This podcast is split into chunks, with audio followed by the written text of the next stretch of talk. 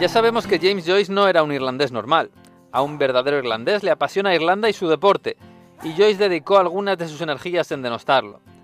Dicen que en su Ulises, el personaje del ciudadano está inspirado en Michael Cusack. Joyce lo retrata como un fanático nacionalista, amante de ritos arcaicos y brutales.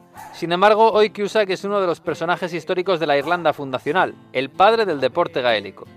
En 1884, Cusack fundó la Asociación Atlética Gaélica, harto de los deportes ingleses que estaban aculturando Irlanda. El fútbol y el cricket eran juegos elitistas y Cusack se empeñó en recuperar para el gran público los dos grandes deportes irlandeses, el hurling y el fútbol gaélico. Hoy son los dos deportes más populares del país y su asociación es la Federación Internacional Amateur más importante del mundo, porque a diferencia de los ingleses, los irlandeses sí han mantenido el amateurismo y la cultura casi incorrupta de sus deportes.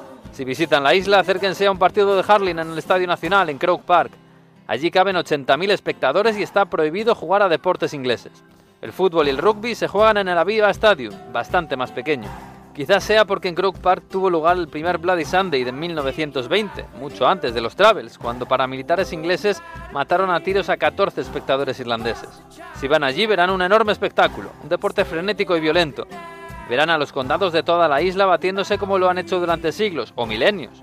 Según el historiador Siamus King, hay referencias al hurling en Irlanda desde el año 1920 a.C. Desde los tiempos de Cusack, los equipos representan a sus condados, incluidos los del norte británico. Son tenderos, albañiles, fruteros, ningún profesional. Todos se pueden encontrar en el bar del estadio tomando una Guinness con los aficionados.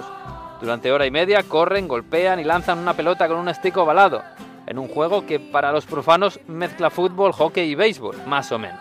En la película de Ken Loach, El viento que agita la cebada, la primera escena es un partido de Harling.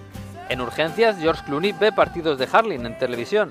Y en la realidad, Bruce Springsteen es un gran aficionado al Harling e hincha del Kimerick.